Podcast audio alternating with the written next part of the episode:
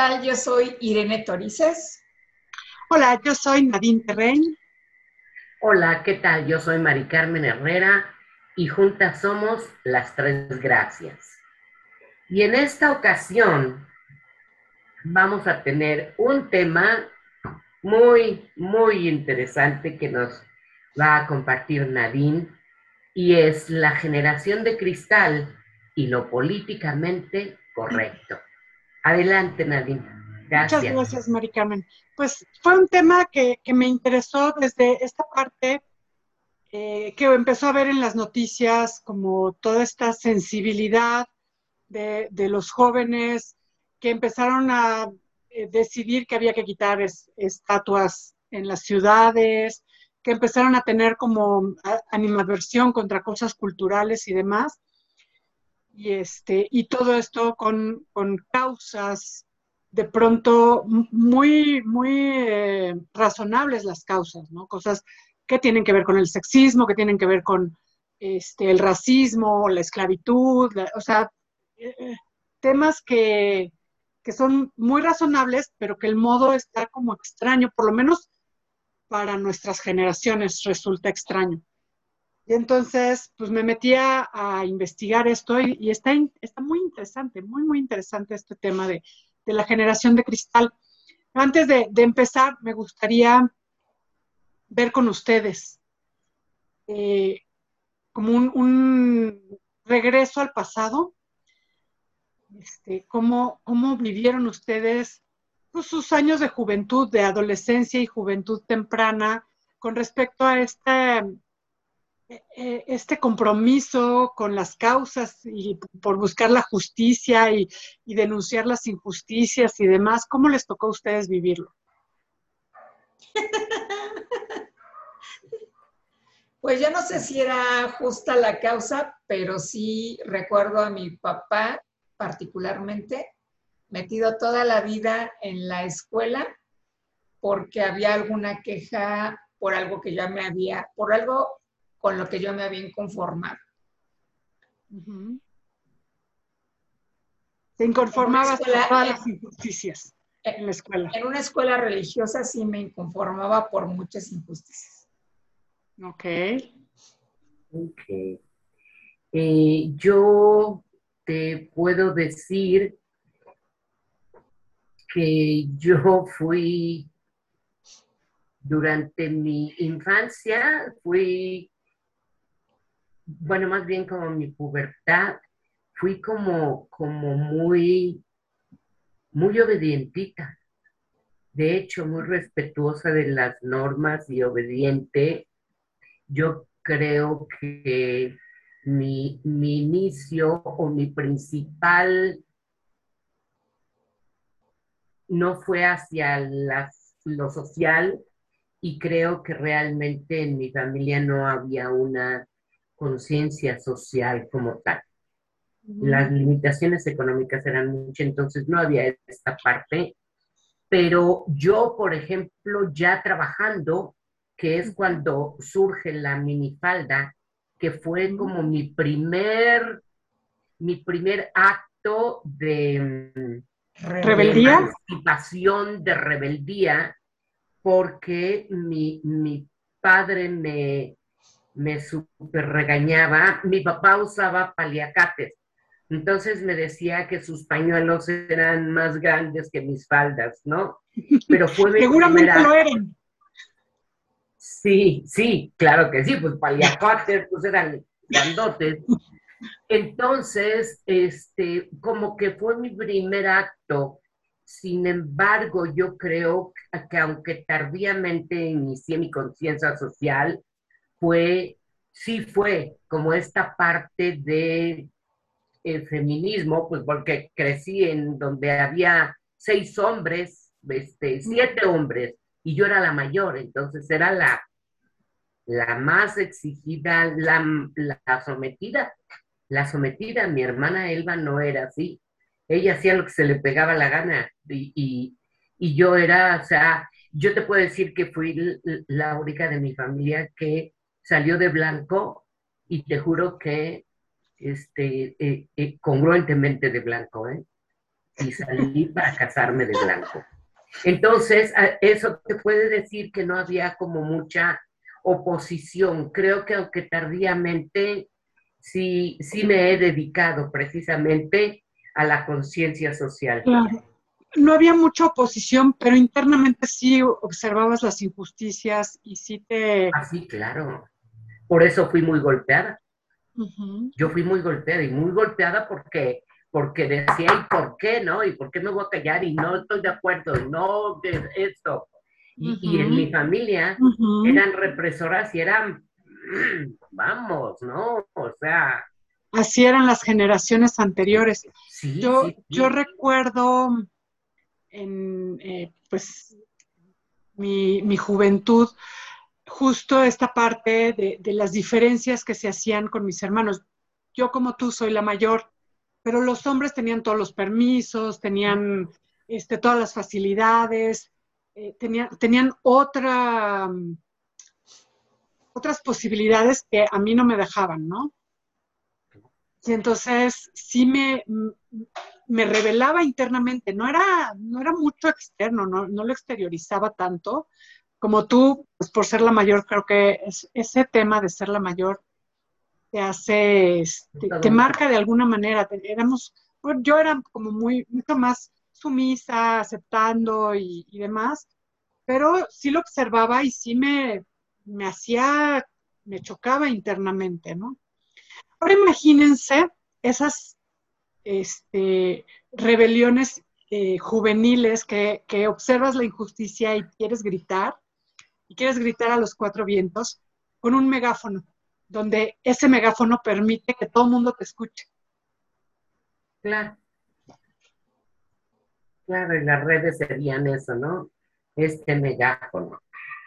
Así es, así es. Entonces, eh, las generaciones la juventud actual tienen esa posibilidad de usar las redes sociales como megáfono y de ser escuchados a niveles eh, una, una de las grandes personalidades que se identifica desde afuera, ella no, no sé si se identifica ella misma así, pero desde afuera se le describe como un personaje clave para entender la generación de cristal, es Greta Thunberg.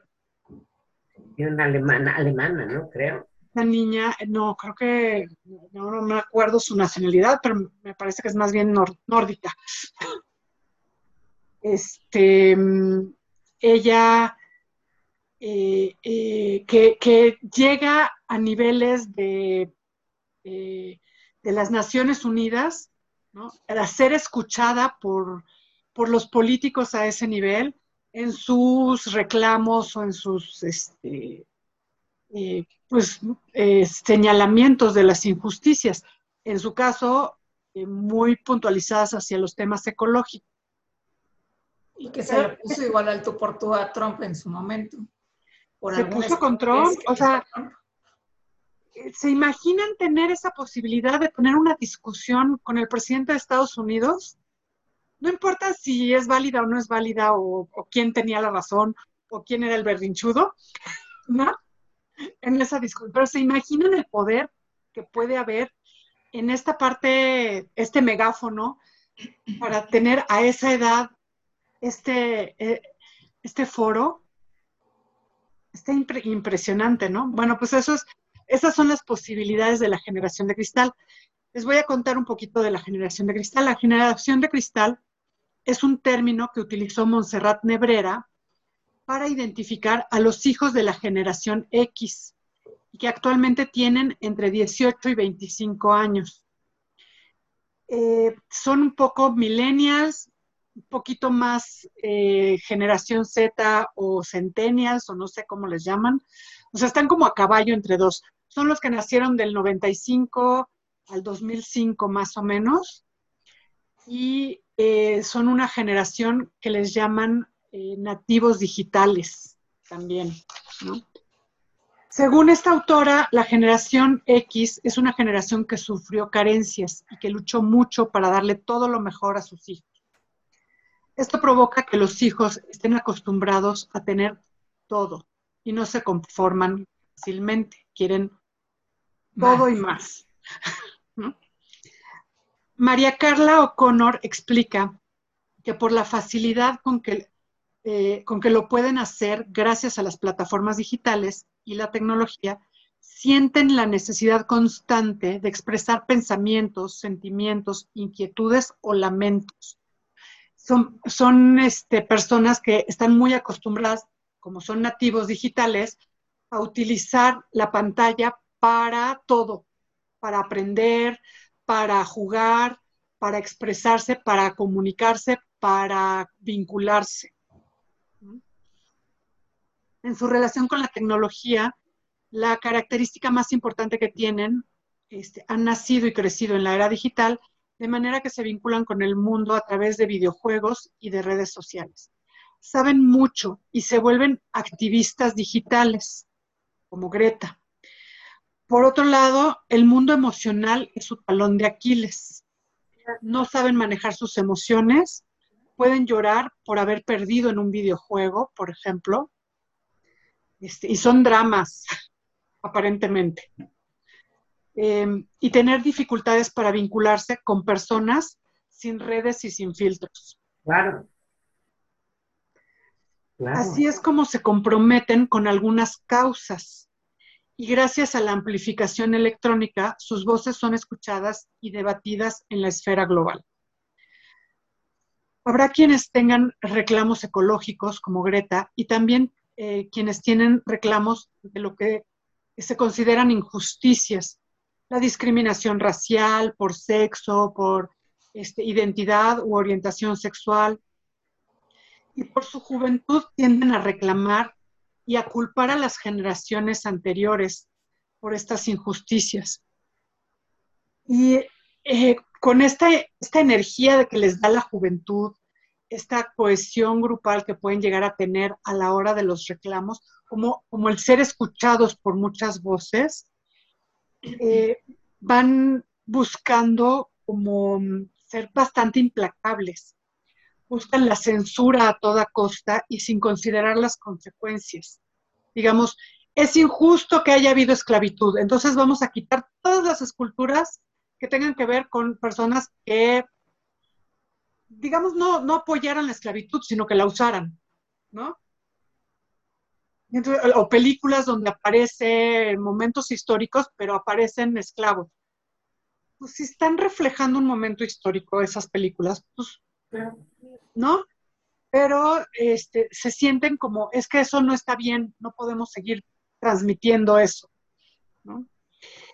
Y empiezan como a, como a hacer como bolitas de nieve, donde de pronto no hay, no hay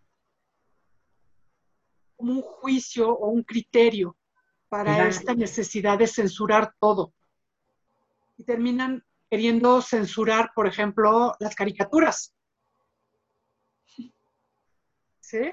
Como es que este, es muy injusto el sexismo, ¿no? las, diferencias que hay entre hombres y mujeres y demás, y eso es lo que genera una cultura de la violación, entonces tenemos que censurar a Pepe Le ¿Ah? ¿Por qué? Porque hace una apología, o sea, no, en, la caricatura de Pepe Le no hay un consentimiento de la gatita que este hombre, este hombre, que este zorrillo persigue por toda la caricatura en contra de su voluntad. La pobre gatita se quiere defender y huye, ¿no? Y, y entonces, pues eso es terrorífico, ¿no? Yo no sé, la verdad es que eh, no creo que, a ver, creo que tienen razón en lo que piensan. Lo que me cuesta mucho trabajo son los medios y esta censura indiscriminada, ¿no? O sea, vamos a censurar todo, censuramos caricaturas, censuramos eh, todo lo que tiene que ver con el arte. Y justo me, venía preguntando muchas cosas. Eh, por ejemplo, mm, Plácido Domingo, ¿no? fue denunciado en el Me por este, abusos sexuales este, a través de esta, de esta mm, eh, fenómeno que sucedió con el Me Too, donde se permitió, efectivamente permitió a muchas mujeres poder expresar lo que habían vivido, conectarse unas con otras, generar esta cosa de sororidad entre mujeres para decir yo te entiendo, yo te apoyo, yo sé lo que se siente y demás. Y el resultado ahora es que no se puede presentar en algunos lugares porque tiene estas acusaciones. Que no estoy segura, eso no lo verifiqué, pero muchas veces son acusaciones electrónicas que no llegan a tribunales. ¿no? llegan a tribunales, pero tienen consecuencias. Y entonces censuramos a un tenor, censuramos a un director de cine, censuramos a un actor, censuramos a un escultor. Eh, de pronto me he cuestionado, por ejemplo, con las películas de Woody Allen.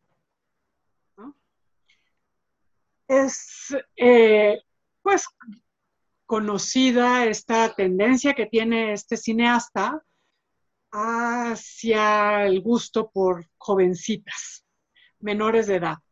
La verdad es que menores de edad es, bueno, no, me, no recuerdo si Mía era bastante menor. Sí, era bastante menor. 13 años. Era menor de edad. Era menor, sí, menor de edad sí, pero, pero no me acuerdo si menor eh, adolescente o menor Uber. Menor adolescente. Adolescente. Pero mucho, mucho, mucho menor como 13 años o 15. Yo creo que muchos más. Eh, no, no, no, la edad de la edad de Mía. Ah, sí, yo creo que tenía 13. Sí, la memoria 13 años. tenía 13. 13 años, sí, sí, sí, o sea, sí, definitivamente cae en la categoría de pedofilia, ¿no? Y de pedofilia y dentro de lo que conocemos legalmente, no sé si en Estados Unidos, pero en México de lo que conocemos legalmente como estupro. Así es. Entonces, eh, me, me, me, causa un, un, conflicto a mí esta parte de, es que si consumes lo que él produce, apoyas su comportamiento. Y, y ya no sé, no sé si sí o no, ¿no? Pasó también mucho con Michael Jackson.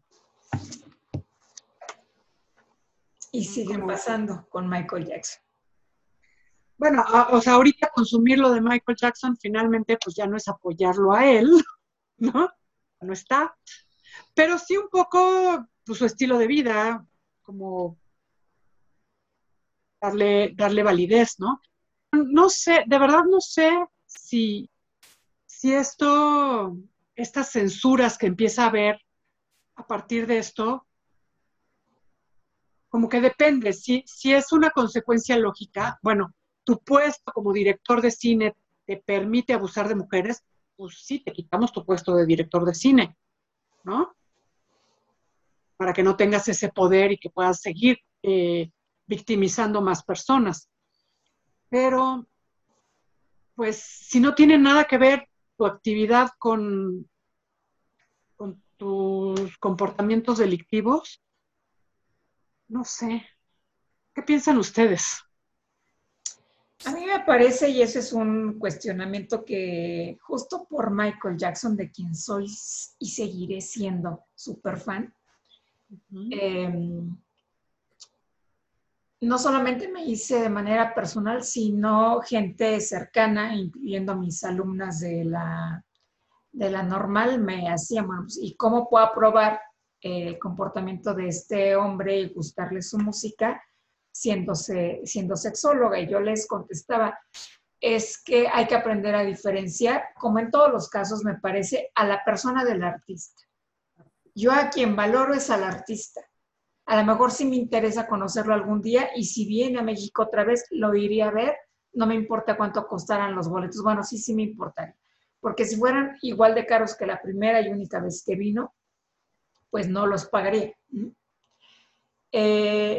Y eso es algo que me parece que ha faltado, justamente esa reflexión, ese juicio crítico, uh -huh. es el que ha faltado para eh, ponerle la etiqueta de pederasta, ponerle la etiqueta de acosador, ponerle la etiqueta de violador o de violadora a cualquier persona que dentro de este movimiento de MeToo o de cualquier otro que implique un delito de tipo sexual eh, se haga manifiesto. Porque, bueno, pues, a mí, yo no soy fan de Woody Allen, no me gustan la mayoría de sus películas, sin embargo, sí repruebo el que haya tenido una relación erótico-sexual con una menor de edad, que además era su hijastra, eh, y estando además eh, casada en ese entonces con, no me acuerdo quién, si era Mía Farro, su pareja en ese entonces, no recuerdo, para no mentir.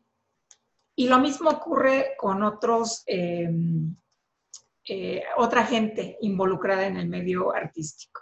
Yo toda la vida juré y perjuré, volviendo a Michael Jackson, que él era inocente de cualquiera de los cargos. Y después de ver uno de los últimos documentales en donde entrevistan a las víctimas, entrevistan a las víctimas y de la experiencia de trabajo con personas abusadas sexualmente, o sea, no me queda más que decir, sí, sí lo hizo. O sea, sí cometió abuso, sí es real la acusación de varias de las personas, pero no son tampoco todas las personas que lo denunciaron de quienes abusó sexualmente. Y lo que sí me llama la atención es la contraparte, en donde ninguno de los hijos ha manifestado ninguna queja de un tacomento inapropiado por parte de él, cuando sería la consecuencia lógica, por ponerlo de alguna, de alguna manera. Entonces, para ser muy concreta, a mí me parece que justo lo que es necesario aprender o practicar, como lo queramos ver, es esta diferencia entre quién es la persona y quién es el profesional, para no hablar únicamente de quienes se dedican a la artisteada y cuáles son los beneficios que el profesional ofrece y si verdaderamente, como lo dijiste hace un momento, la parte personal termina facilitando que cometan un ilícito, como sí ha ocurrido en otros casos, incluso de gente dedicada a trabajar en cuestiones de prevención de la violencia y que se ha demostrado con el paso del tiempo que esas mismas personas que venían a México e iban a toda Latinoamérica a dar cursos de capacitación a personal docente para prevenir la violencia, fueron denunciados por sus propios estudiantes de haber cometido abuso sexual contra ellos.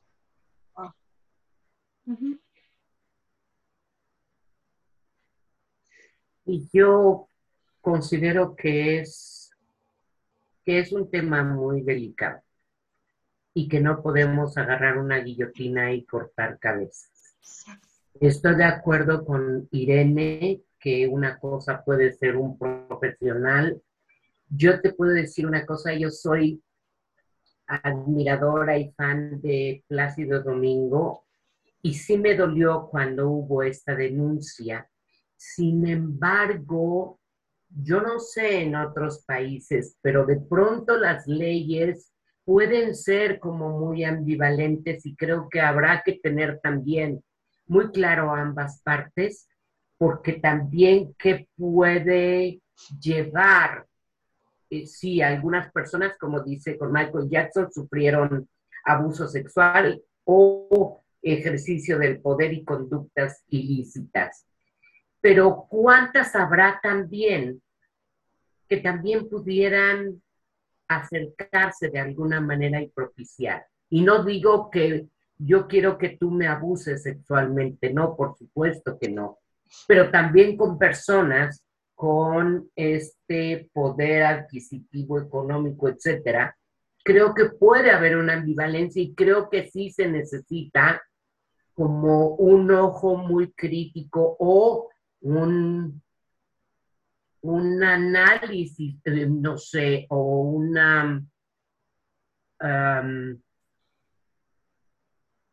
experiencia legal como para poder definir y no como poder colgar como todos los, los santitos. Eso sería por un lado. Por otro lado, yo sí creo que esta parte de esta generación que pueda a lo mejor sí propiciar, qué bueno. Vivimos en un mundo dual y esto puede traer cosas muy positivas, pero también puede no traer cosas positivas. Eh, porque, ¿qué vamos a hacer? A volver a cacería de brujas, porque lo, lo, dicen estas personas en las cuales todavía no está desarrollado esta capacidad de análisis, de discernimiento, etcétera, que termina hasta como casi los 25, 30 años, ¿no? Eh, a mí lo que me inquieta de esta generación son dos cosas. Bueno, uno, primero, los padres fueron una generación que sufrieron y que tuvieron que bregar para darles todo a estos, a estos chicos. Sin embargo, yo generalmente con las personas que, que, vienen con esta problemática, le llevo a analizar el beneficio de haber bregado tanto. Sí, nos costó mucho esfuerzo ni mucho trabajo, pero ¿qué habilidades, capacidades, herramientas obtuviste a través de este bregar? Y te tengo una noticia. Eso que quisiste evitar en tu, en tu hijo, también le quitaste la oportunidad de desarrollar todas estas herramientas, toda esta fuerza yoica, toda esta constancia, perseverancia, eh, proyecto, entrega, etcétera. Y ahora está esta generación de cristal es realmente de cristal, que puede ser tan frágil que lo, lo, está, lo estás diciendo, ¿no? Una fragilidad emocional. Y esta parte también habrá que analizarla porque es, es un arma peligrosa porque con este poder y esta fragilidad van a ser en un futuro quienes, quienes, no lo sé, gobiernen, lleven, lideren este mundo o este país o estos países, pero con esta fragilidad emocional ante las situaciones que te presenta la vida, ¿cómo las van a enfrentar? con qué fuerza yoica interna y con qué elementos? Pues como las han estado enfrentando cada vez que ha habido una marcha de mujeres, cada vez que ha habido una marcha para erradicar la violencia contra las mujeres, a fuerza de violencia finalmente, a fuerza de atentar contra los bienes de otras personas, a fuerza de atentar contra la propiedad de la nación, a fuerza de hacer aquello que critican tanto.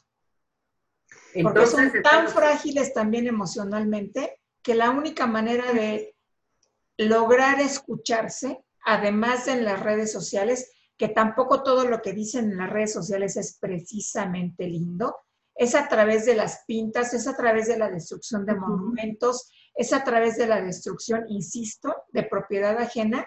¿Y qué culpa tendrían, por ejemplo, los de una cadena comercial de tiendas de, consumo rápido, pues de tener que cerrar porque pues ahí viene la marabunta de jóvenes a fregarse al mundo, ¿no? Entonces, esta parte, es esta parte de, justificar en, la injusticia esta violencia. Como es injusto, tengo derecho a destruirlo. A ver, pero ¿qué te da ese derecho? Porque aquí hay, hay algo muy importante. Vivimos en un mundo en donde hay derechos y obligaciones. ¿Cuáles están siendo tus obligaciones? Pues el derecho, y lo ha dicho fuerte y quedito, lo han dicho fuerte y quedito muchos políticos, es el derecho a la libre expresión. Y en este asunto de abrazos no balazos, nos han cargado a muchos, pues no solo nos ha cargado el payaso, nos ha cargado el carajo. Porque si nos ha tocado estar en una de estas manifestaciones y vernos atrapados por estas, eh, estos colectivos, que no son únicamente de mujeres, porque también hay chavos presentes manifestándose, pues hay que encomendarse a Dios y rezar al santo que más devoción le tengas, porque chiquita y no te la acabas. Terminas sin coche, terminas sin cosas, terminas prácticamente encuerada o encuerado en la calle porque finalmente fuiste agredido por un grupo de personas que no tienen, como bien dices tú, desarrollado su lóbulo frontal lo suficiente como para poder tomar una decisión crítica y permitirte pasar antes que agredirte. Entonces, y entonces estamos hablando de destrucción, no de construcción. Y me parece que el discurso es incongruente, porque hablan de construcción, sí, ok, construcción de derechos a la no violencia o a, este, a lo ecológico, etcétera.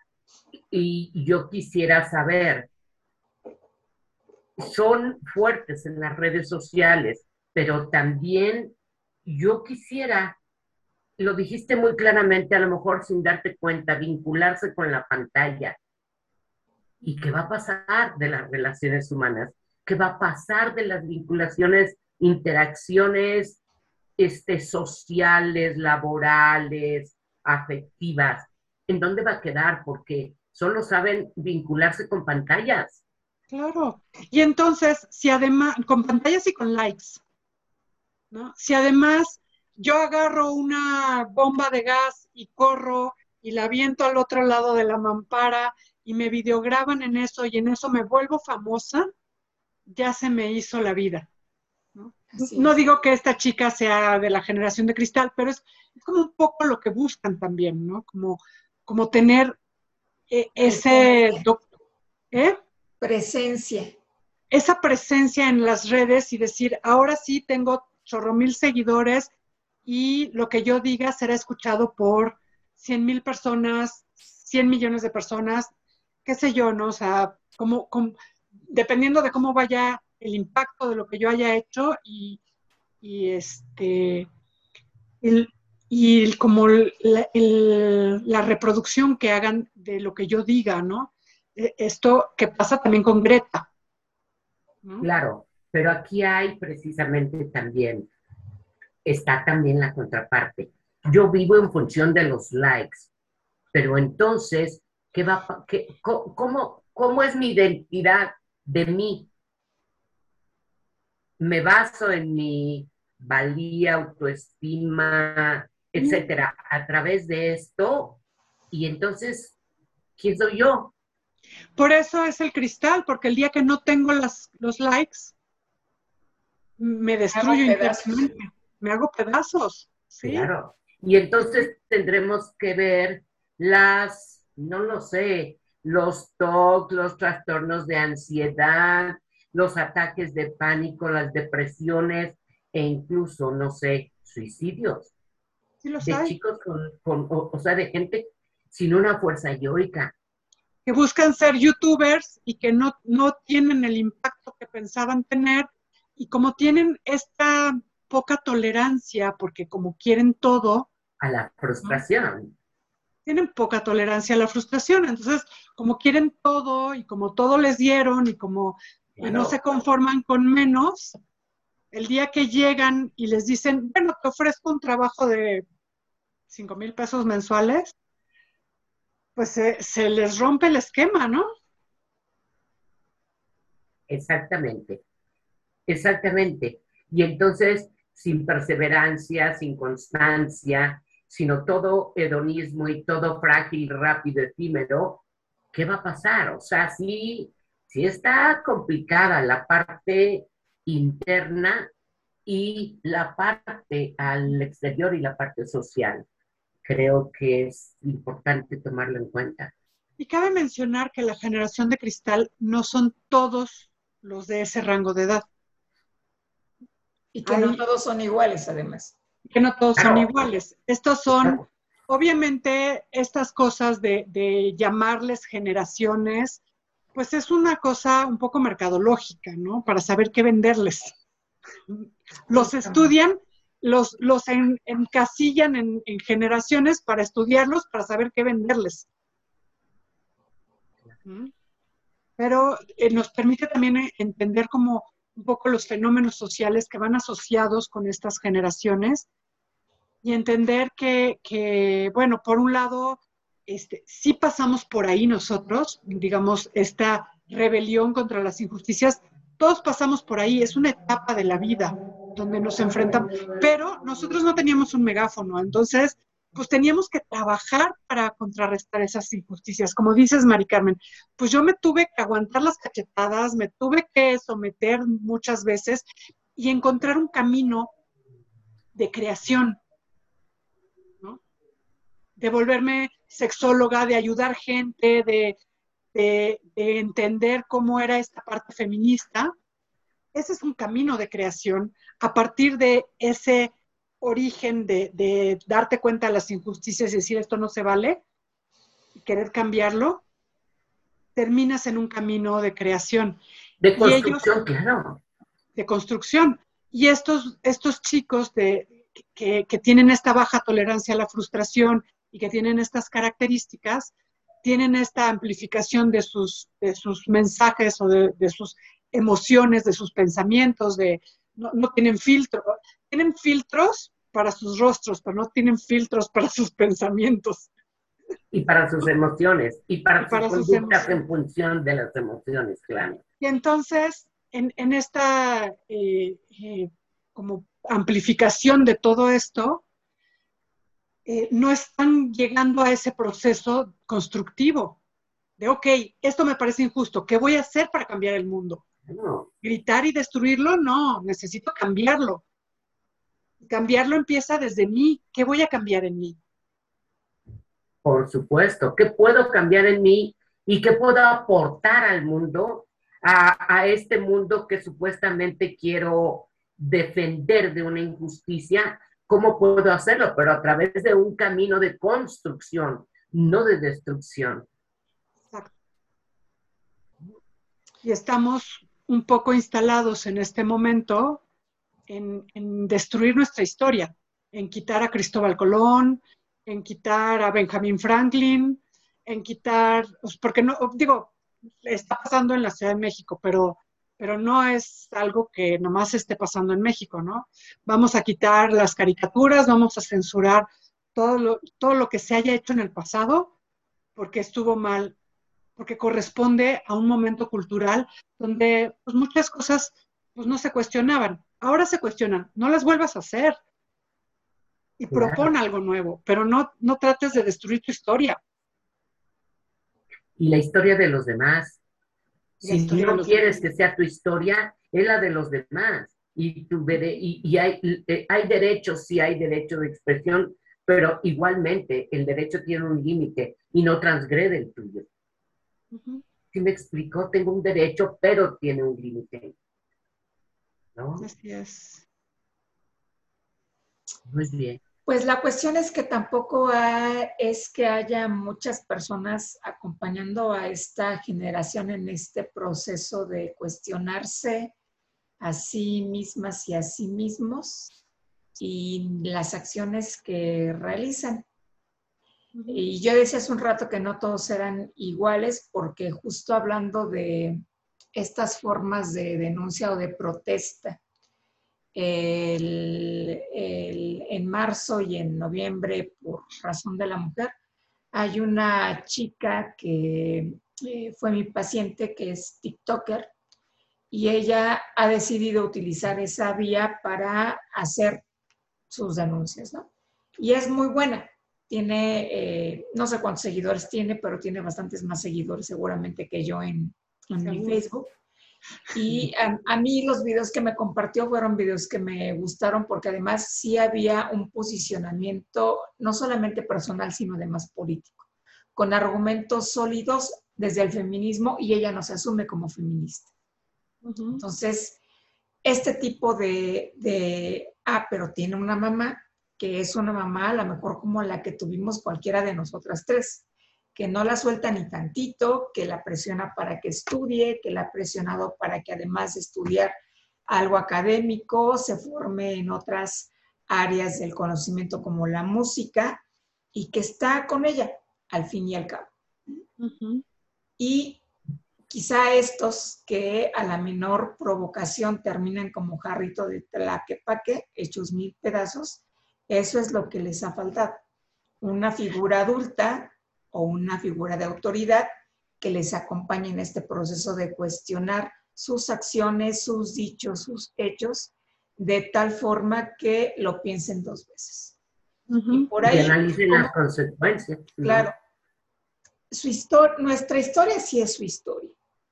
Y por ahí verse el refrán algo así como que quien no reconoce los horrores del pasado está condenado a repetirlos. Historia, ¿no? uh -huh Entonces, eh, pues sí sería interesante también ponerles de frente, pues, ¿qué nos trajo de beneficio o de no beneficio la presencia de Cristóbal Colón en América, ¿no? ¿Qué nos trajo de beneficio o no la conquista de los españoles a los pueblos originarios de México? Al final, pues de algo nos ha servido hablar castellano o español, como lo queramos nombrar, y no seguir hablando una lengua originaria. De algo nos ha servido. Y de algo nos ha servido el que trajeran los caballos y de algo nos ha servido el que trajeran sus navíos, de algo nos ha servido muchas cosas. Los cerdos para el pozole, para evitar comer carne humana. bueno, que ese es un, un mito, se dice, ¿no? Pero... dicen, dicen. Hay que empezar por ahí, ¿no?